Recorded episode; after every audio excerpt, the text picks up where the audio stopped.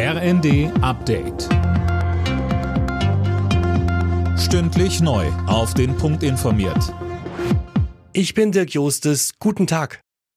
Nach wochenlanger russischer Blockade haben über 260 ukrainische Soldaten das Azov-Stahlwerk in Mariupol verlassen, darunter auch 53 Schwerverletzte. Sie wurden in ein russisch kontrolliertes Gebiet gebracht. Sie sollen erst später in einem Gefangenenaustausch zurückkehren. Bundeskanzler Scholz hat sich erneut für eine Waffenruhe und Verhandlungen im Ukraine-Krieg ausgesprochen. Nur durch direkte Gespräche zwischen beiden Kriegsparteien könne eine Lösung gefunden werden, sagte Scholz bei RTL. Mit einem schnellen Kriegsende rechnet er nicht.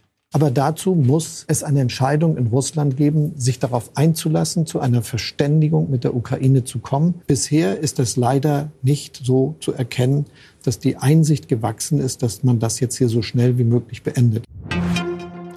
Die Türkei will die geplanten NATO-Beitritte von Schweden und Finnland blockieren. Das hat Präsident Erdogan klargemacht. Sönke Röhling erwirft ihn weiter vor, Terroristen zu beherbergen. Ja, wie es aus Ankara heißt, hat die Türkei in den vergangenen fünf Jahren insgesamt 33 Ersuche an Finnland und Schweden gestellt, Terrorverdächtige auszuliefern. Das hätten aber beide Länder nicht gemacht. Wie Erdogan sagt, sollten sich deshalb keine Delegationen von ihnen die Mühe machen, in die Türkei zu reisen und versuchen, seine Regierung umzustimmen. Da alle NATO-Mitglieder einem Beitritt zustimmen müssen, sieht es für einen schnellen NATO-Beitritt Finnlands und Schwedens erstmal schlecht aus.